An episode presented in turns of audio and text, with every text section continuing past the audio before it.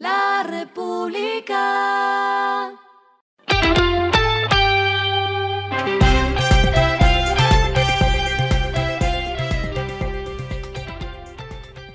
Esto es lo que debes saber al comenzar la semana. Los indicadores arrancan el lunes así. El dólar cerró en 4.881.41 pesos, subió 5.5 pesos.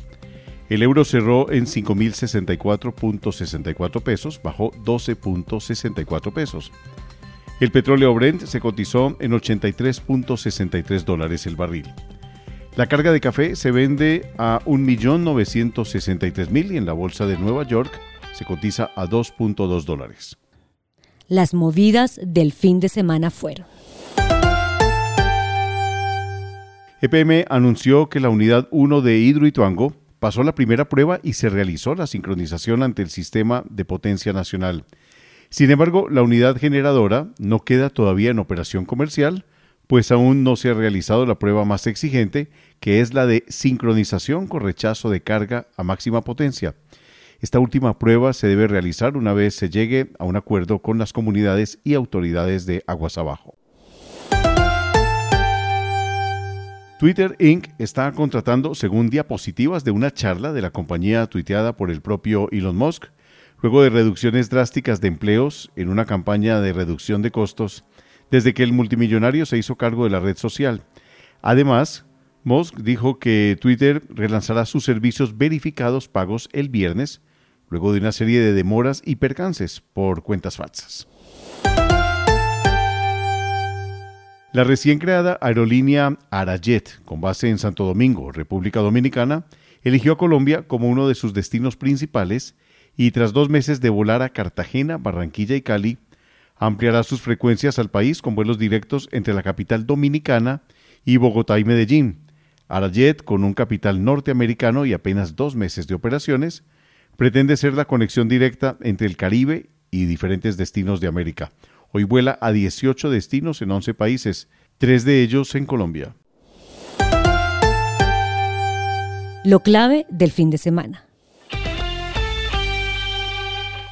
El Ministerio de Transporte anunció medidas por denuncias de corrupción en la aerocivil. Entre ellas se presentará una terna de funcionarios al gobierno, para la designación de un nuevo director encargado mientras se designa el director en propiedad. La segunda se trata de nuevos cambios de administración, pues ahora el secretario general del Ministerio de Transporte se encargará de la Secretaría General de la Aeronáutica Civil. También hay órdenes de una revisión total de los procesos de contratación que están en camino en la entidad, de la solicitud de renuncias inmediatas de algunos funcionarios del Aerocivil y una reunión urgente el lunes a las 7 de la mañana con los directivos lo que está pasando en el mundo. Estados Unidos emitió una licencia ampliada que le permite a Chevron importar petróleo o productos petrolíferos producidos por sus empresas en Venezuela, después de que el gobierno venezolano y la oposición dijeran que reanudarían las conversaciones políticas. El Departamento del Tesoro de Estados Unidos dijo que esta acción refleja la política de larga data de proporcionar un alivio en sanciones específicas basado en medidas concretas que alivien el sufrimiento del pueblo venezolano y apoyen la restauración de la democracia.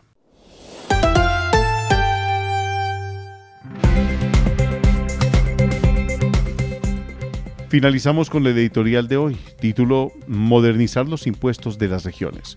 Sumario, la llamada reforma tributaria de las regiones es una de las necesidades más apremiantes del Estado.